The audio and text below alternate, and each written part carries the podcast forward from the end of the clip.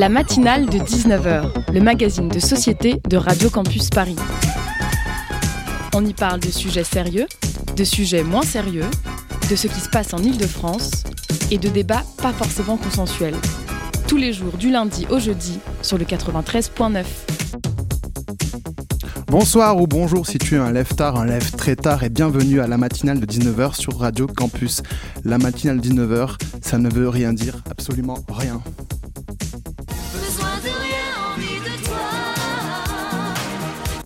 Crié en chœur Peter et Sloan, car oui, aujourd'hui, l'amour s'invite à Paris. Et oui, Karine Le Marchand, la célèbre présentatrice de L'amour est dans le pré, a annoncé qu'elle monterait sur les tracteurs des agriculteurs s'ils arrivaient à Paris. Pas folle la guêpe. En effet, en effet vu le trafic en Ile-de-France, ils n'arriveront sûrement jamais dans Paris. Touchez pas au Vélib, s'il vous plaît, on est déjà assez en galère. Et tout de suite, on écoute le témoignage d'un agriculteur. Bonsoir, Jean-Louis. Et non, comme vous le savez, le réseau ne passe pas hors de Paris. Nous devrons aussi attendre, comme Karine, qu'ils arrivent dans la ville. Les agriculteurs veulent envahir Paris, une nouvelle qui effraie le monde politique. Marine Le Pen s'est d'ailleurs exprimée à notre micro. Ils sont là, ils sont dans les campagnes, dans les villes. Je parlais de ils votre sont sur les réseaux sociaux. Et oui, surtout dans les campagnes pour l'instant. Les agriculteurs ont prévu de se rendre devant le palais de l'Élysée pour peut-être déverser du fumier.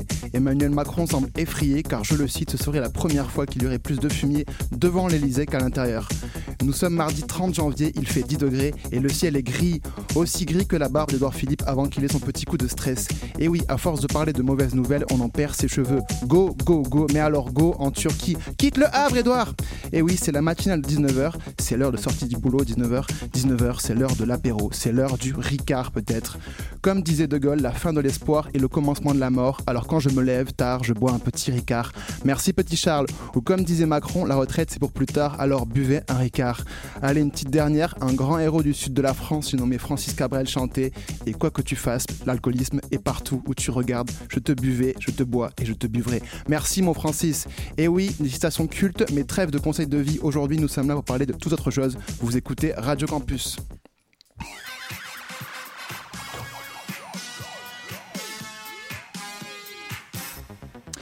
Bonsoir encore une fois, et oui, voilà, le sommaire, pardon. Aujourd'hui, en première partie, nous serons avec Pierre et Sofiane, bonsoir, qui nous parleront de Baluchon France lors d'une interview avec sa responsable formation et partenariat, une association. En deuxième partie, ce sera la chronique d'Élise, puis lors du Zoom, je recevrai l'artiste couturier dans le cadre du Mégaphone Tour, et nous clôturerons la matinale avec la chronique de Sébastien Petit. Vous avez le programme, il est 19h05, nous avons encore 55 belles minutes à passer ensemble sur le 93.9. Merci d'écouter la matinale. La matinale de 19h, le magazine de société de Radio Campus Paris. Et il est 19h04 et je disais, et tout de suite je laisse la main à Pierre et Sofiane avec qui on va parler de Baluchon France, qui aide ceux qui en ont besoin, puisque vous allez interroger Sandrine Constant, responsable formation et partenariat, et je vous laisse la parole. Merci Hugo, Merci bonsoir. beaucoup, Hugo. Euh, ce soir, oui, nous recevons donc euh, Sandrine Constant, comme tu l'as dit, responsable formation et partenariat chez Baluchon France. Bonsoir euh, Sandrine. Bonsoir. Bonsoir, Bonsoir. Sandrine. Alors, vous avez auparavant passé 15 ans dans le médico-social avant de rejoindre Baluchon France en 2022. Le baluchonnage, une idée québécoise ramenée en France, mais dans quelle mesure, dans quelle euh, perspective? Tant de questions auxquelles vous nous répondrez, nous l'espérons, ce soir.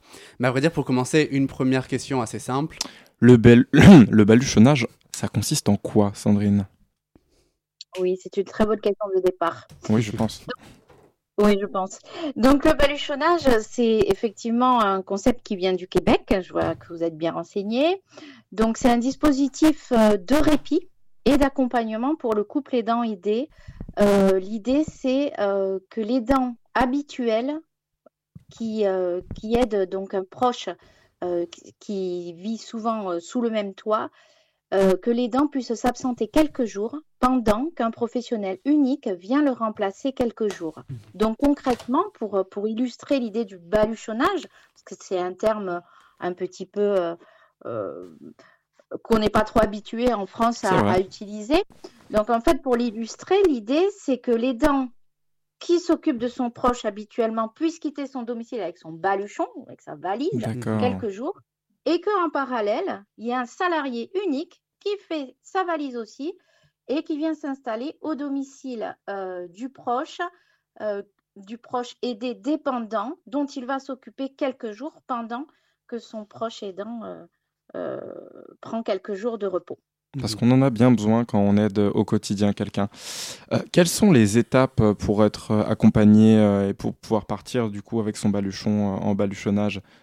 Comment ça se met en place? Est-ce que c'est en amont? Combien de temps en amont? Comment ça se prépare tout ça? Alors concrètement, pour mettre en place un baluchonnage, on met environ deux mois. On prend le temps avec le proche aidant de recueillir sa demande, d'analyser, de voir concrètement ce dont il a besoin.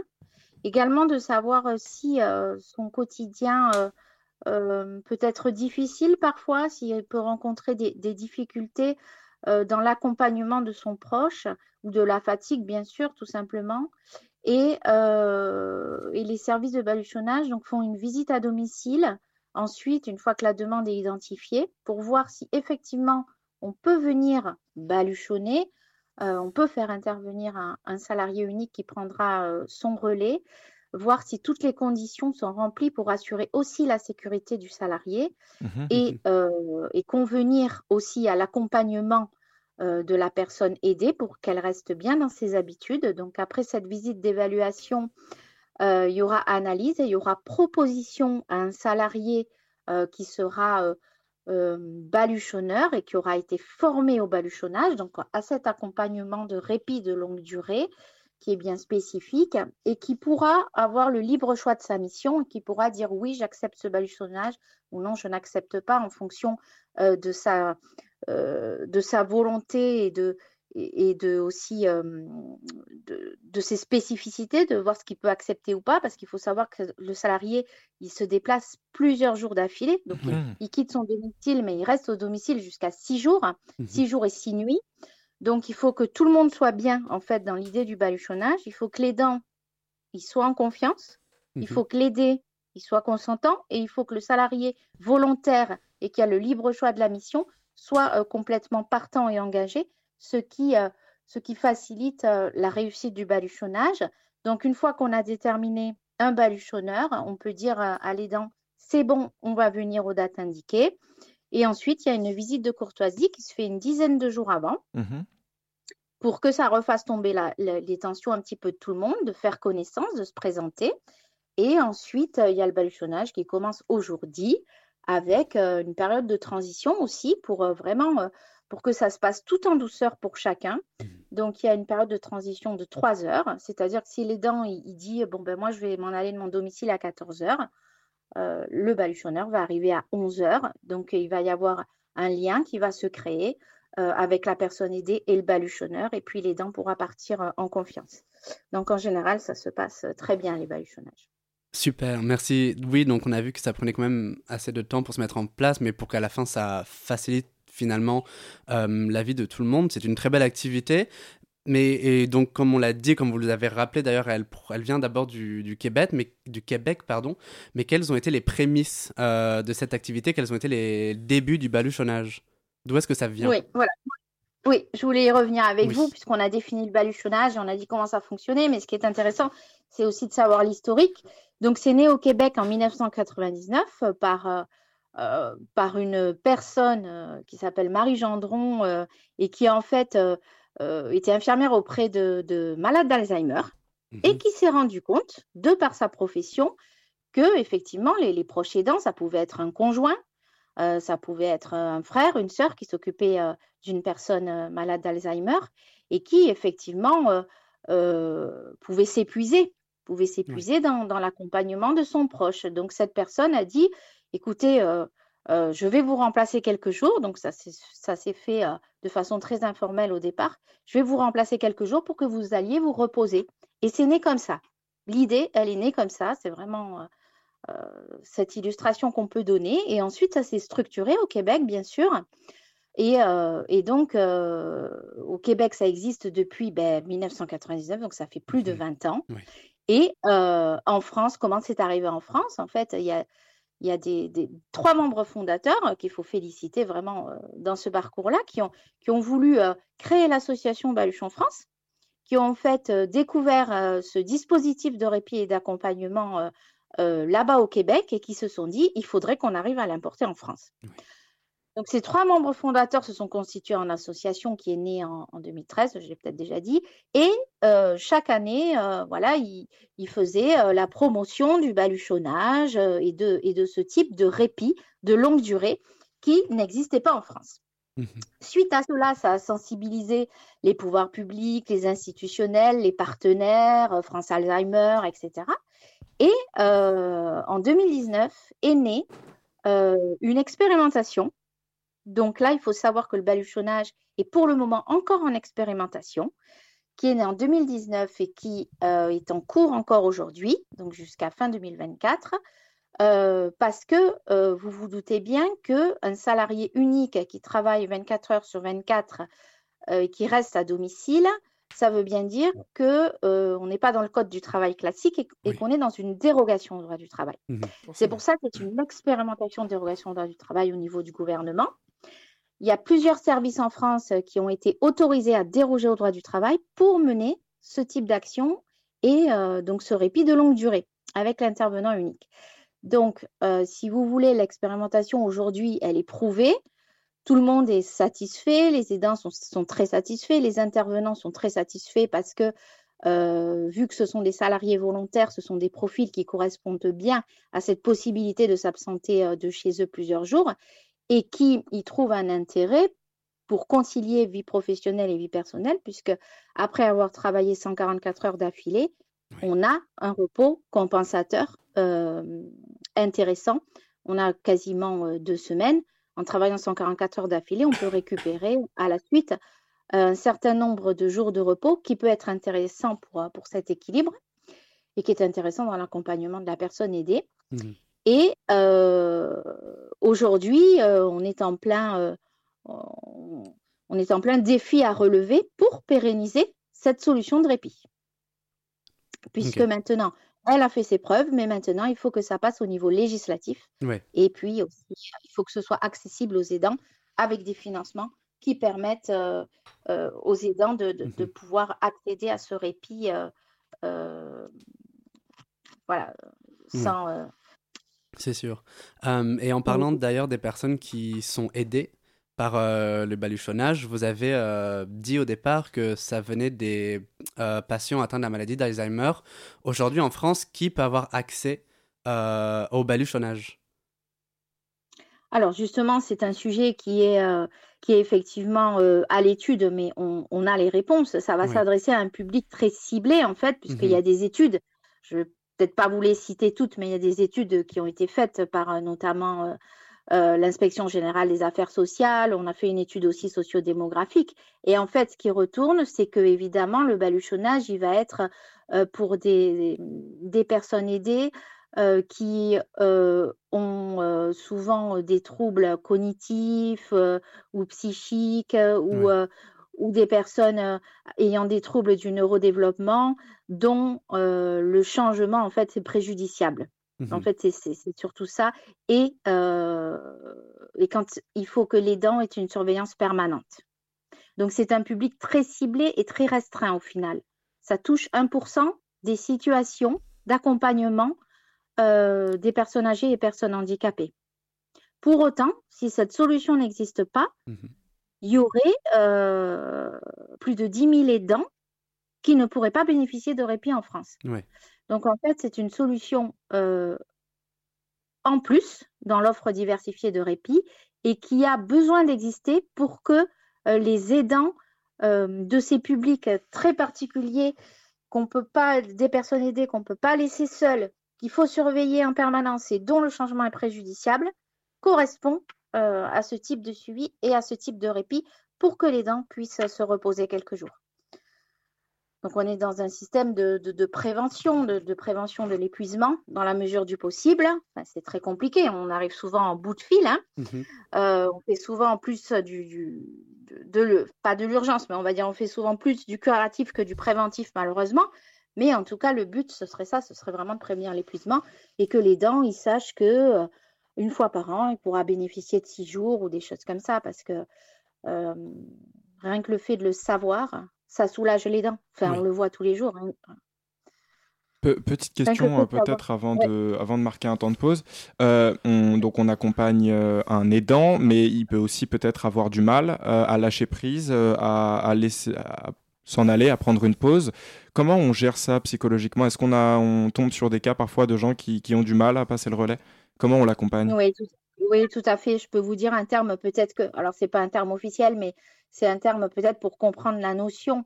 Euh, on peut parler des dents qui sont euh, captifs en fait de leur mmh situation. Mmh qui sont comme sacrificiels, comme ils disent en, Martinique, euh, en fait, qui, font vraiment passer leurs proches avant eux et qui ont l'impression qu'ils ne peuvent pas passer le relais. C'est des choses qui sont très courantes.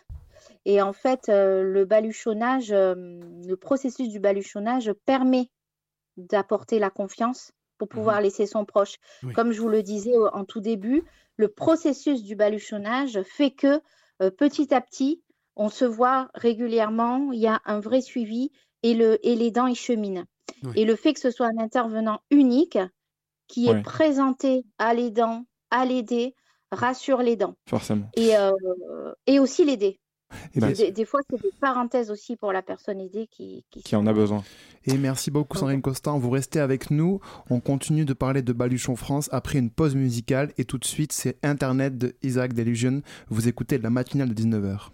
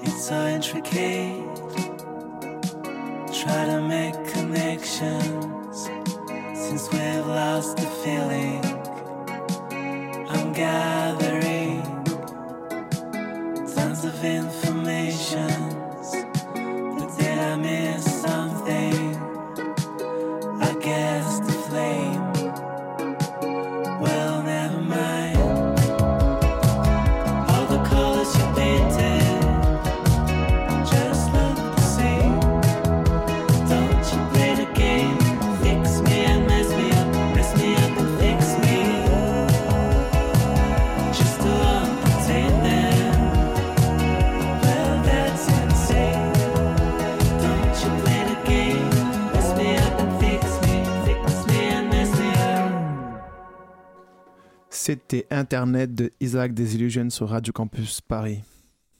La matinale de 19h. Et il est 19h20, nous sommes toujours en compagnie de Sandrine Constant qui nous éclaire sur l'association Baluchon France. Sandrine, êtes-vous toujours avec nous? Oui, tout à fait. Bon, très bien, la musique vous a plu? Oui, très bien. Bon, super. Euh, dites-moi, moi j'avais une, euh, une question euh, d'ordre pécuniaire, d'ordre financier. Comment ça fonctionne Baluchon France à ce niveau-là? Est-ce qu'on a des sponsors, enfin des sponsors, des subventions plutôt étatiques? Quel système économique on adopte? Est-ce que c'est bénévole? Toutes ces questions-là. Oui, donc pour revenir sur, sur le point d'avant, dans, dans la nécessité que ce soit accessible aux aidants. Donc, je vois mhm. euh, deux questions. Donc, la première, je vais la, je vais la faire euh, très rapide. C'est que Baluchon France, là, l'association euh, que je représente, c'est une tête de réseau uh-huh. donc, qui, qui, effectivement, qui promeut le baluchonnage et qui accompagne les services qui souhaitent faire du baluchonnage en France. Uh-huh. Donc là, Baluchon France est soutenu par des financements privés comme AG2R, la Fondation de France et la Fondation des Petits Frères des Pauvres. Mhm. Et euh, vis-à-vis plutôt du côté des aidants, donc par les services de baluchonnage. Euh, à l'heure actuelle, euh, les dents bénéficient soit de, d'aide individuelle auprès des caisses de retraite complémentaires, telles que encore AG2R ou mhm. Malakoff ou Clésia.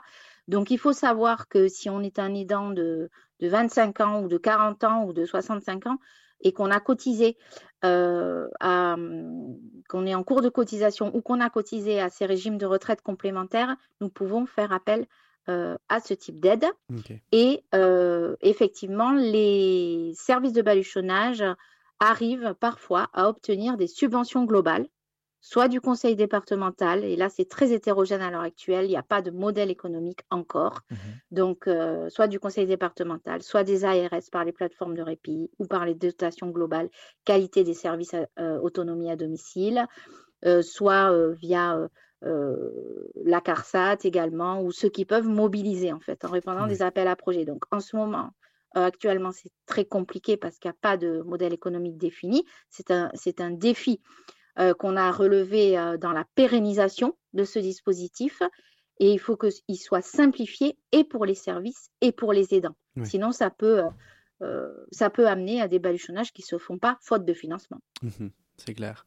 Et tout au long de cette interview, on a beaucoup parlé des personnes qui se font aider par le baluchonnage, mais j'aimerais bien qu'on revienne un petit peu sur les personnes qui aident via le baluchonnage. Qui sont-ils Qui sont-elles À partir de quel âge pouvons-nous aider au sein de Baluchon France? Et quelle formation devons-nous avoir ou faire? Alors, vous parlez des proches aidants ou vous parlez des baluchonneurs? Non, des baluchonneurs. D'accord. Alors, les baluchonneurs, euh, ils sont euh, issus des services qui sont autorisés à l'heure actuelle à, déroger au droit du travail. Et souvent, le profil des baluchonneurs, ce sont euh, dans la majorité des cas des auxiliaires de vie. Mmh mmh donc, ils sont dans des services à domicile et euh, qui sont volontaires pour faire ce type de mission en plus de leur activité habituelle. À l'heure actuelle, on n'est plus sur ce schéma-là. Il y a aussi l'autre schéma possible où euh, les services ont fait le choix de faire appel à des personnes aussi expérimentées dans l'accompagnement à domicile, mais qui sont euh, à la mission mhm. de baluchonnage. Donc, il y a aussi des profils d'infirmiers, d'ASH, beaucoup dans l'accompagnement à domicile. Euh, être soignant aussi, euh, avec 15 euh, à même plus, on était en moyenne à, 17 ans d'expérience dans l'accompagnement ah à ah domicile. Mhm. Mais on a aussi des profils plus atypiques comme un ambulancier ou comme ben, un aidant, tout simplement, qui, a, qui a une expérience de, de 20 ans auprès d'un proche, par exemple. Mmh mais la majorité euh, viennent euh, de l'auxiliaire de vie parce que les services autorisés sont des services à domicile à l'heure actuelle. Et on ne sait pas comment ça va évoluer dans l'essaimage euh, à venir.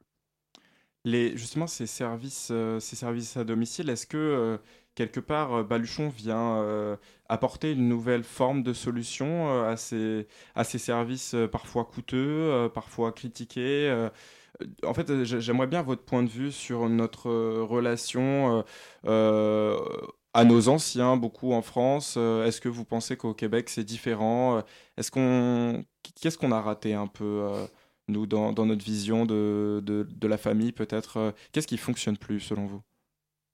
C'est une question un petit peu délicate. moi, je, dirais qu'au Québec, ils sont souvent en avance en fait. Mm. Ils, sont, ils sont souvent en avance sur la France. euh, ils ont des idées innovantes où ils sont plus proactifs dans leur, euh, dans leur politique publique, comme dans l'autisme, comme dans le Mm. baluchonnage, comme ils sont plus dans la prévention. Oui. Euh, en France, euh, le système de santé fait que on est beaucoup dans le, dans, dans- dans le curatif, en fait. Mhm. Et euh, je pense que les idées du Québec sont, sont bonnes à prendre en les transposant, bien sûr, hein, en les transposant euh, aux spécificités françaises. hein. Euh, pour autant, euh, je trouve qu'on est très long à se saisir en fait Ouais. d'un dispositif qui existe depuis 20 ans euh, pour parler du baluchonnage euh, et qu'on est très long en France à le mettre en place alors qu'on voit bien que ça fonctionne, qu'on en est à la sixième année d'expérimentation parce que ça a été prolongé deux fois. Hmm. Donc je pense que là, il faut y aller. Quoi. Si, si on expérimente six ans, ça veut bien dire que, qu'il y a un intérêt. Sinon, on aurait Qui est réfractaire selon vous Qui, qui Donc, je trouve empêche que les... Ben, je...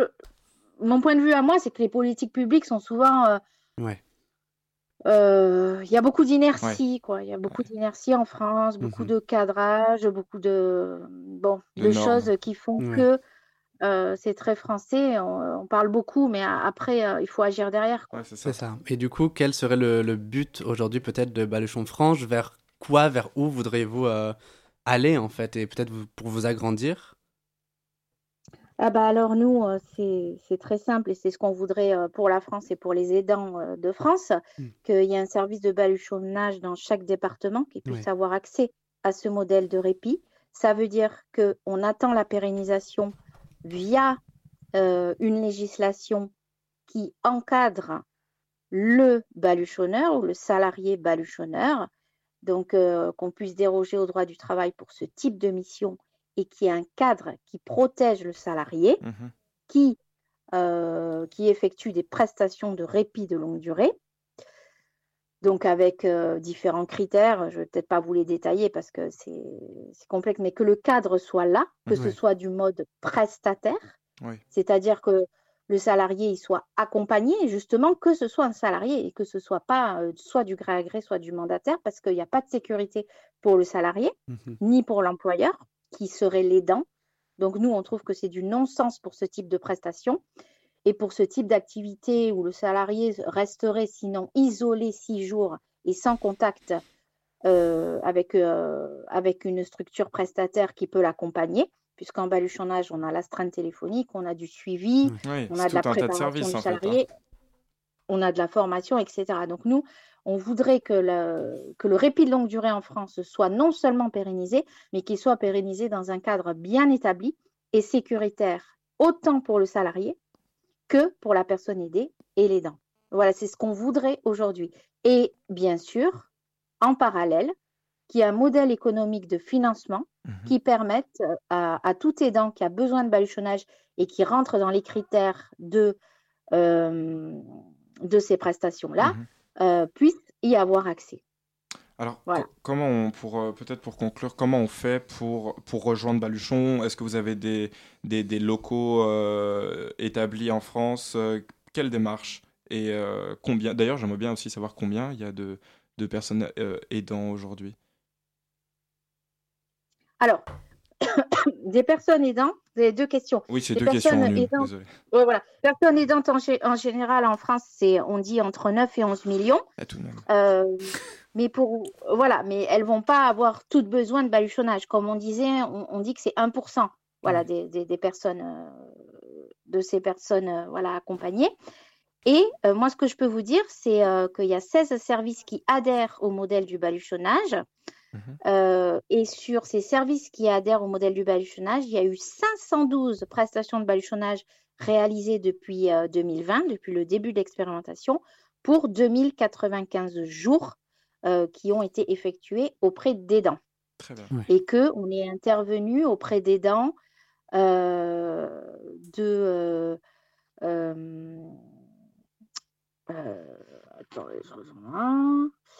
Parce que là, j'allais vous parler des personnes aidées. Alors attention, que je ne me trompe pas. On est intervenu auprès d'aidants euh, de 23 ans, l'âge minimum, Très bien. et jusqu'à un aidant qui a 93 ans. On est vraiment dans les âges extrêmes. Et euh, ce que je voulais vous dire, c'est que du côté des personnes aidées, Oui. on est intervenu auprès d'une personne de deux ans Ah, Donc c'était voilà, on est intervenu euh, pour prendre le relais d'un de, de parents et on est intervenu le maximum c'est 150. Donc on est vraiment dans les âges extrêmes de la vie et euh, on voit que ça peut toucher euh, euh, toute pathologie, euh, mhm. on va dire Mhm. cognitive ou ayant des grands troubles euh, qui font qu'il y a une, surveilla- une surveillance permanente exigée. Et là, il faut du baluchonnage 24 heures sur 24. Ouais. Et on voit aussi que ça touche euh, toutes les tranches d'âge et qu'on est intervenu auprès aussi de jeunes aidants, puisque Ouais, 23 ans, Oui. c'est un jeune adulte aidant euh, qu'on a pu relayer pour qu'il puisse prendre quelques jours. Merci. Merci Sandrine Constant, on aurait aimé avoir plus de temps, mais malheureusement euh, c'est la fin de cet ent- entretien. Merci d'avoir été au micro de la matinale de 19h. Tout de suite, une pause musicale s'offre à vos oreilles sur le 93.9 avec cette musique intergénérationnelle. C'est Le temps des fleurs de Dalida et vous écoutez la matinale de 19h. Merci. Merci. Au revoir.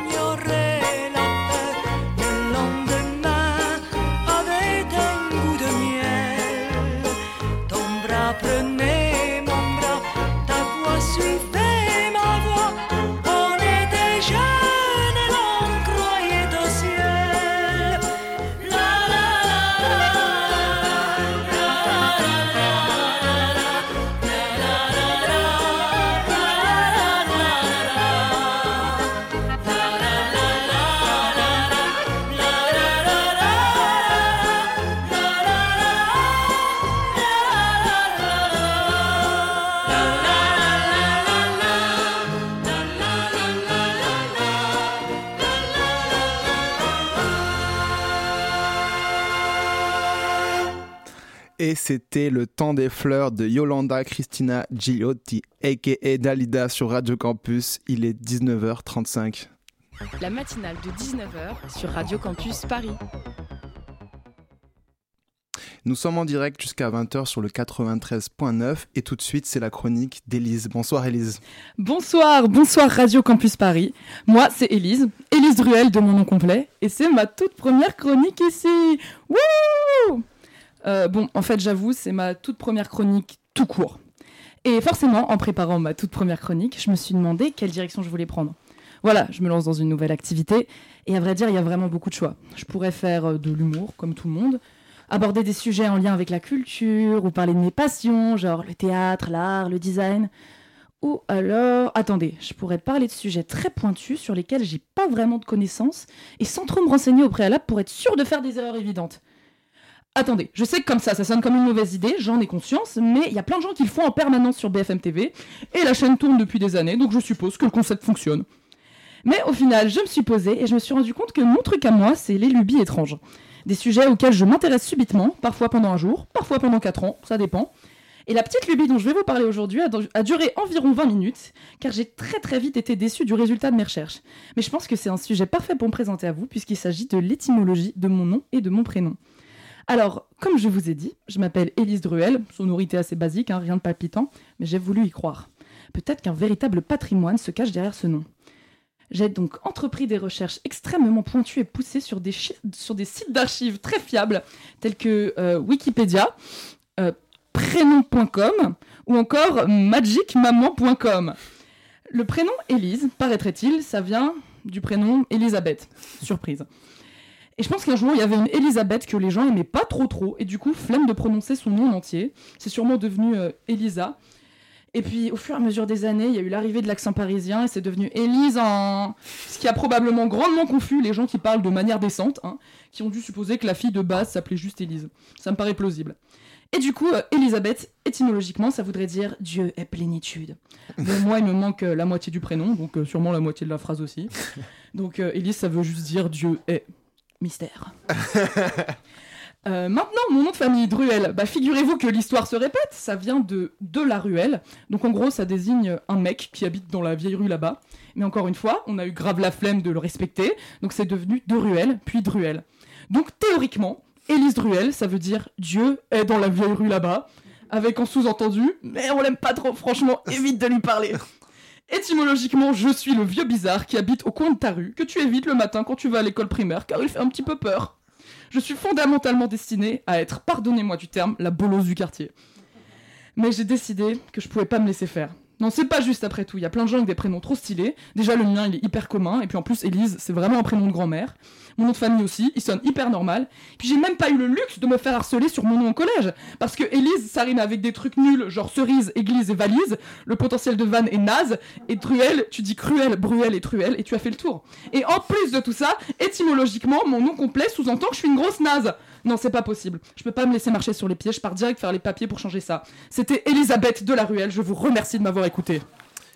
Et merci Elise et bravo pour cette super chronique. Et tout de suite, c'est l'heure du Zoom. Le Zoom, dans la matinale de 19h. Et nous recevons l'artiste couturier pour le Zoom de ce soir qui sera en concert demain en pop-up du label dans le cadre du Megaphone Tour. Bonsoir couturier. Bonsoir. Comment ça va? Super, au top. Super. Alors demain, c'est le, c'est le Megaphone Tour. Est-ce que tu peux nous en dire plus? Euh, Oui, le Megaphone Tour, c'est un dispositif d'accompagnement pour les artistes émergents. C'est un dispositif national puisqu'il s'occupe de gens qui viennent un peu de partout en France. Euh, et euh, voilà, j'ai eu la chance de faire partie de cet accompagnement qui été un accompagnement sur deux ans. j'ai pu partir en tournée, avoir des formations absolument super. Euh, et là, on entame, enfin, on a bien entamé puisque c'est la sixième date de la dernière tournée du Megaphone Tour qui va se passer au pop-up du label euh, demain soir à 20h. À 20h. Et c'est euh, gratuit? C'est, 5 euros. 5 euros, ça... ça va. Ouais, en vrai, ça va. Grosso modo, ça va. Et du coup, ta carrière a commencé comme ça avec ce dispositif ou tu avais déjà commencé avant? Alors j'avais déjà commencé avant. Généralement, les personnes qui sont euh, acceptées pour euh, faire partie de ce dispositif d'accompagnement euh, sont des artistes qui ont déjà bien travaillé sur leur projet. Généralement, ils sortent pas de leur chambre tout, de suite. Ils ont généralement eu le temps de bosser, bosser leur live et, généralement la plupart d'entre eux ont déjà sorti des morceaux indépendamment de, de, avant le dispositif. Quoi. Ok, et si j'ai bien lu, ton grand-père était luthier, c'est lui qui t'a un peu initié à la musique, c'est ça?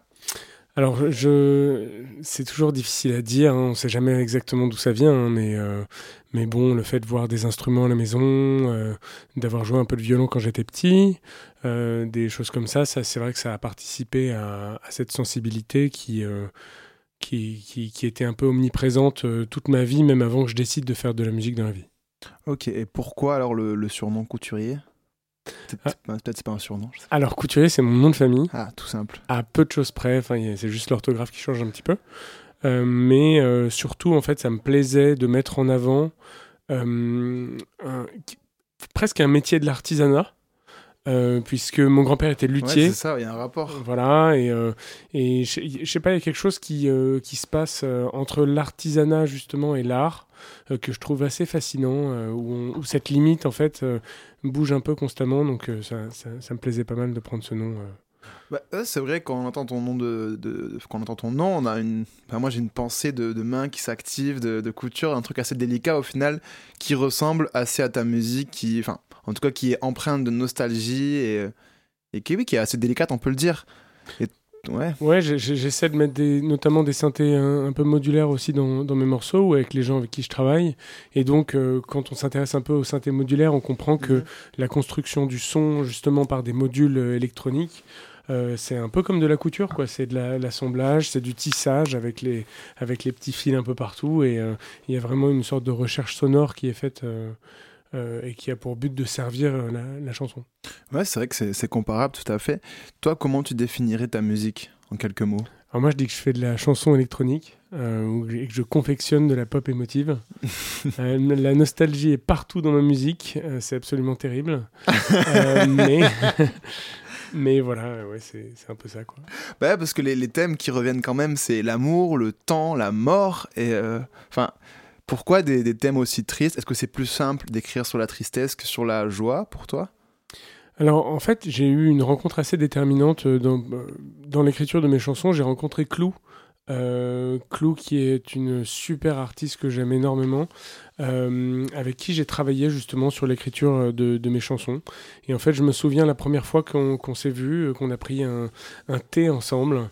Euh, on a, en, fait, elle m'a posé très rapidement les questions de savoir, mais en fait, qu'est-ce qui te touche vraiment au, au plus profond de toi-même dans la vie? Et Mhm. on a, on a sorti euh, une quinzaine de thèmes, euh, de choses qui me, qui me bouleversent.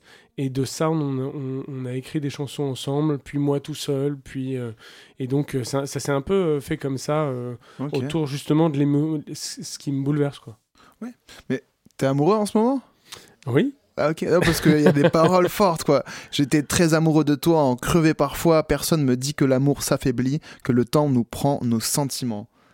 Ouais, alors euh, quand on écrit des chansons, c'est pas toujours les histoires qu'on a vécues. euh, ça arrive aussi que ce soit euh, des histoires qu'on on- qu'on a pu euh, qu'on a Mm. pu voir autour de nous, quoi. enfin qu'on a pu expérimenter presque au- autour de nous.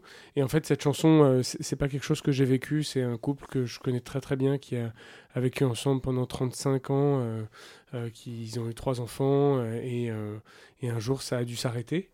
Et ça a été très très compliqué. Et en fait, euh, je vais je vais pas m'étendre pendant trois heures, mais non, mais... mais, mais en, en- en gros, il y a un truc dans ces moments-là où, où on a tout de suite envie de juger les gens en leur- en- parce qu'un tel a pris une décision de mettre fin justement à une relation ou ce genre de choses. Et j'ai eu envie d'amener un peu de complexité dans, dans ces moments-là euh, parce que je trouve que c'est jamais facile euh, qu'on soit d'un côté ou de l'autre euh, euh, de terminer une relation et, euh, et on est traversé par mille sentiments quoi. On a de la, de la colère, de la tristesse, mais on a aussi de la joie quand on repense aux choses qu'on a vécues. Donc je, voulais amener cette complexité là et j'espère qu'elle est présente justement dans, ce, dans cette chanson Amoureux de toi.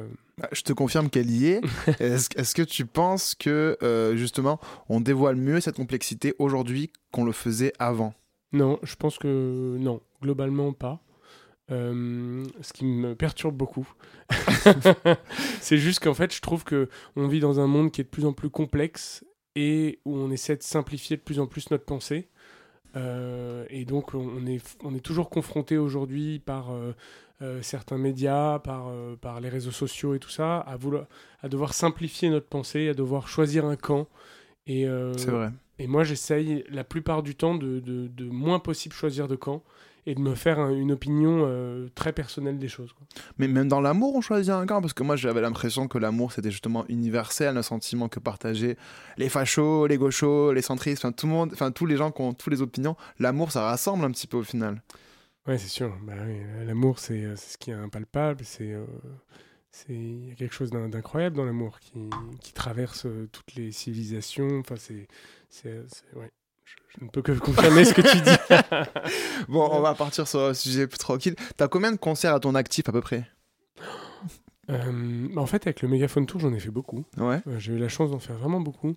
Euh, mais je sais pas, je dirais, euh, euh, je dirais, je crois, un truc genre une cinquantaine, une soixantaine. C'était comment ta première scène? Enfin, C'est comment d'aborder la scène, euh, la manière de bouger euh, Euh, ah là là, t'as pas envie de me voir à ma première scène, je t'assure. C'est, euh, c'est, on évolue un peu constamment. hein, Ouais, ouais, euh, j'imagine. Et euh, en fait, ce qui évolue le plus de, à la scène, c'est vraiment le rapport au, au public, la façon dont on arrive à, à raconter une histoire. Euh, je vois Elise qui euh, fait du théâtre au- aussi, donc euh, c'est un peu pareil, c'est-à-dire qu'il y a, il y a cette espèce de, de, de connexion avec le public qu'on cherche, et au, et au fur et à mesure, avec l'expérience, on va le trouver de manière différente, et, euh, et c'est un peu une façon à chaque fois de réécrire l'histoire, et je trouve ça assez dingue. Là, on, on a enchaîné cinq dates là euh, récemment, là, ces derniers jours, et euh, entre la première et la cinquième date, déjà, c'était pas du tout pareil, parce que le propos, il, il se précise, parce que tout se met un peu en place, et, et c'est assez magique. Quoi. Ouais, puis t'as quand même un petit public, t'es quand même quelque peu suivi sur Instagram, j'ai remarqué, donc j'imagine que les gens connaissent tes paroles. Euh, Enfin, j'imagine. Et du coup, euh, comment ça fait d'un coup recevoir cette décharge d'amour euh, par le public? Bah, c'est incroyable. Quand, tu es sur scène et que tu vois des gens qui. euh, qui ouais, tu, tu vois leurs lèvres bouger, euh, qu'ils connaissent les paroles, enfin, c'est vraiment con, mais euh, c'est- exactement comme ça que ça se passe, quoi. Et ça te donne de la force de dingue. Ouais, et dans, dans tes chansons, j'ai trouvé que tu as une, une voix très particulière. Tu peux aller autant dans les aigus que plus bas. Tu as travaillé ta voix pour arriver à ce, à ce timbre-là? Euh, en fait, dans mes premières années de guitare, parce que j'ai commencé la guitare avant même de chanter, euh, je voulais chanter du M. Donc j'ai euh, Ah. appris tous les trois premiers albums de M et donc je partais en falsetto constamment euh, et je chantais que comme ça. Et donc c'est vrai que ça m'a pas mal aidé à développer ma voix euh, aiguë. Et après la voix grave, c'est ça marche pas du tout. Il y a, il y a un autre titre qui m'a marqué, je crois que c'est L'Orage, c'est une... L'Orage, ça ouais. Euh, Est-ce que c'est une rencontre, ce titre? Parce qu'à un moment, tu dis, elle fait de mon espace un lieu euh, qu'elle voit un refus, si je me trompe pas. C'est exactement ça. Euh, c'est exactement ça, c'est une rencontre. Euh, en fait, cette chanson, elle parle du fait que quand on construit une nouvelle histoire, on a toujours l'impression qu'on part de zéro. Euh, mais j'ai, ouais, je, je pe- je pense que c'est impossible de construire sans, euh, sans avoir pleine- pleinement conscience de son passé. Ah, Tu vois? Et donc l'orage, en fait, c'est une métaphore pour nos amours passés. Ouais. Et c'est de dire que en fait, quand on, on tire un trait sur une histoire qui a été douloureuse, on peut pas juste euh, tirer un trait en se disant euh, voilà, ça existe plus et je vais commencer quelque chose de complètement bien. Et, et dans Mhm. l'idée de vouloir construire notamment un amour sain avec, ses, avec son partenaire ou sa partenaire, ouais. on a toujours. euh, ouais, il faut toujours savoir ce qui s'est passé dans, dans le passé pour arriver à en tirer des leçons et essayer de pas reproduire ce qu'on a reproduit. Ok, je vois. Et euh, c'est super. Quelles sont tes inspirations musicales, du coup? Ah là là, il y en a tellement. Euh, c'est dur, euh, c'est vraiment dur. J'aime- quand j'ai commencé à m'intéresser un peu à la musique électronique pop, euh, il y a James Blake, ça a été vraiment le- le- la, première rencontre, vraiment. Euh, et après, euh, j'ai découvert plein, plein, plein d'artistes. Alors évidemment, Michel Berger par, pour les mélodies, euh, incroyable, Michel Legrand, enfin, Michel. voilà. Euh, que des Michel. le vrai Michel aussi que j'aime beaucoup. et, euh, et ensuite aussi euh, Flavien Berger. Donc du coup, tu vois, encore, soit Ouais, des Michel, soit des Berger. Berger, voilà, c'est c'est ça. Euh, et après, euh, j'aime beaucoup la musique d'Ichon. euh, Ah ouais, ouais. euh, c'est dur, j'ai pas- réfléchi avant, mais euh, il y a trop d'artistes que j'aimerais euh, citer. Euh, et après, j'écoute beaucoup de rock aussi. Ça se voit un peu moins, mais Ouais. j'écoute énormément de rock. C'est pas flagrant, mais. euh, Et c'est euh, vrai, des, les trucs anglais en fait qui me, que j'aime beaucoup. euh, Ok. ouais. Ancien ou nouveau plutôt nouveau. Enfin, ou alors des années 60 euh, et tout ça, mais.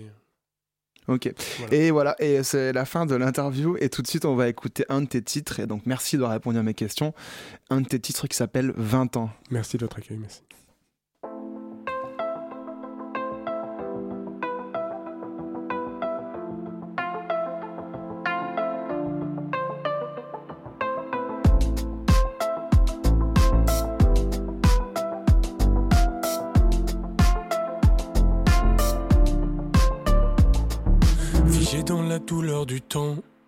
On dit que je ne fais pas mon âge. Ça semble si important de garder sa jeunesse en otage. Je repense à mes années folles comme un éternel idéal. Réveil dans le mal ce matin, apparemment j'ai plus 20 ans. Ma vie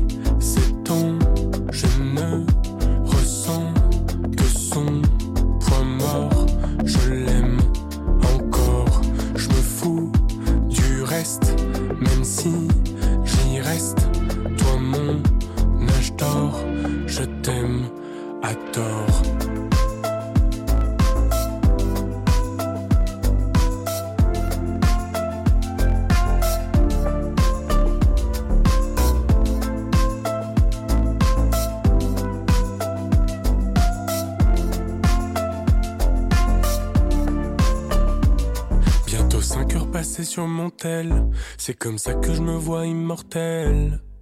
Les minutes me coulent entre les doigts, à chaque fois je me jure que c'est la dernière fois. Je vois des chemins sur mon visage et sur ma peau des coquillages. Réveille un peu mieux ce matin, je suis content, j'ai plus 20 ans. Ma vie s'étend, je ne ressens que son poids mort. Je l'aime encore, je me fous du reste, même si j'y reste. Toi, mon âge d'or, je t'aime à tort, je t'aime à tort, je t'aime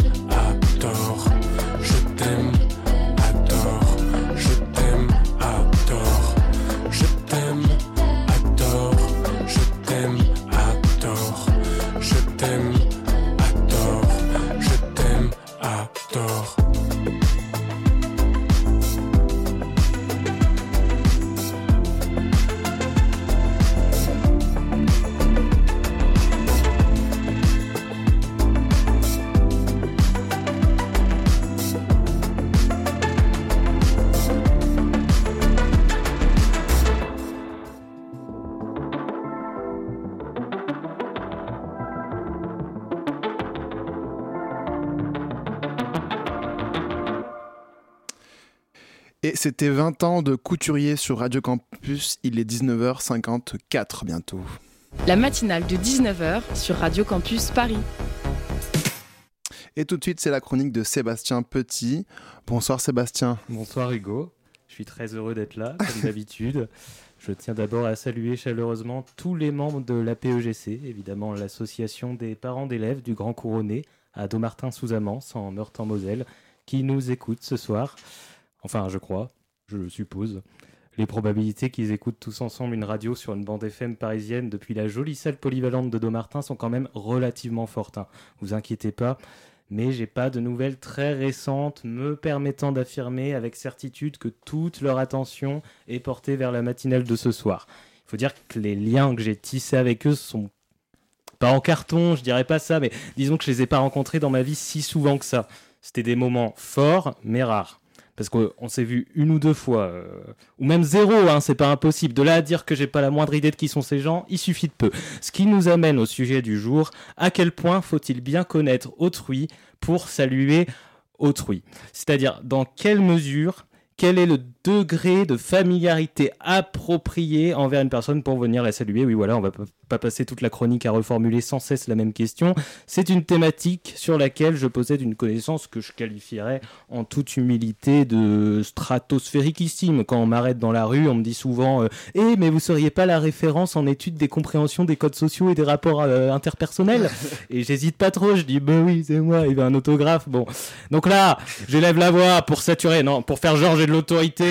L'idée, c'est d'évaluer votre soupe par rapport à la personne. Donc votre soupe, votre score d'observation universelle de proximité exclusive. Je vous précise bien que vous vous doutiez qu'on parlait pas d'un potage aux courgettes. La soupe, c'est un score entre 0 et 10 qui détermine à quel point vous connaissez la personne. Donc entre 0 et 2, on est sûr, on n'a pas gardé les chèvres ensemble.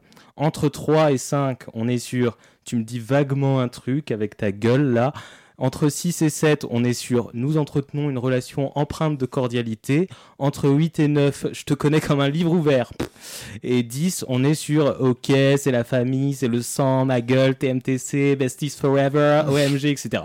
Et c'est en fonction de cette soupe que vous allez décider de saluer machin ou de tracer vos traces. La règle est simple, en dessous d'une soupe de 7, on zappe. On ne se casse pas la margoulette à saluer les êtres de type inconnu ou presque. Parce que ça commence par bonjour, et si l'autre commence à te répondre vous allez bien, alors là c'est foutu, le mode salon de coiffure est activé. Et vous faites quoi dans la vie? Euh, bah, Je fais de l'informatique. Ah, mais c'est merveilleux ça J'ai justement mon imprimante qui s'allume plus. Non, mais c'est pas vraiment le. Et en tout cas, vos cheveux sont très jolis. Hein. Vous les avez teints en blond? Non. Ah oui. Et alors, vous connaissez l'exposition inédite euh, Nos amis les minéraux à la découverte de ces précieux trésors? Non. Et alors, c'est où euh, pour prendre le bus 43B Et puis tu regardes Google Maps, et puis tu captes pas le réseau, donc tu dis je capte pas le réseau. et puis c'est comme ça que tu te retrouves à accompagner un vieux minéralogiste là, au flanc comme ça, en quête d'un arrêt de bus introuvable, alors qu'à la base tu sortais juste pour retirer de l'argent au DAB. Chaque jour, on observe un nombre alarmant de personnes se laissant immerger dans cet océan de conneries. Alors vous allez me dire, oui, mais Sébastien, tu te contredis, parce que c'est chiant ça, tu te contredis parce que toi, en début de chronique, t'as salué des gens que tu connaissais app, serais-tu par hasard un adepte du fait que je dis parce que je fais grand filou Alors déjà, calmez-vous. Et ensuite, euh, bah, c'est l'heure de rendre l'antenne, l'antenne, donc salut à vous. Ah bah non, salut à vous. Non, bah non, j'ai le droit là ou pas du coup? Ça pose question. Les règles de salutation de bienvenue s'appliquent-elles aux salutations de départ? C'est ce qu'on verra dans mon prochain webinar. Je vous attends pas nombreux. Eh bien, hâte du prochain webinar. Merci Sébastien Petit. La matinale s'est terminée. Merci à Sofiane Colli, Pierre Yarid, euh, Sandrine Constant pour la co-interview et ainsi qu'à Couturier pour avoir répondu à mes questions. Merci à Élise, à Sébastien Petit pour leurs chroniques respectives et merci à Jeanne Thévenot à la réalisation et à Héloïse Robert et Lucas Coroy à la, euh, euh, la, à la coordination de l'émission. Excusez-moi, c'est ma première. On revient demain à même heure et on parlera d'autres choses. D'ici là, rendez-vous sur radiocampusparis.org pour écouter tous nos podcasts, la matinale de 19h sur Twitter et la matinale RCP sur Instagram. À 20h, retrouvez tout de suite sur Radio Campus Colin. Colin, de quoi tu vas nous parler? Eh bien, dans le lobby, on va parler de, des personnalités politiques. Euh, LGBT dans le monde politique, avec Sonia Tir, qui est euh, une ancienne journaliste, une conseillère politique à la ville de Paris, qui vient de publier Sortir du placard LGBT en politique aux éditions Fayard. Et puis il y aura du live aussi, avec Yadam, un artiste vénézuélien qui a sorti un album en septembre et qui sera en concert le 15 février au FGO Barbara. Il sera en guitare-voix à partir de 20h30. Eh bien, super, c'est tout de suite le lobby. Merci et très bonne soirée sur le 93.9.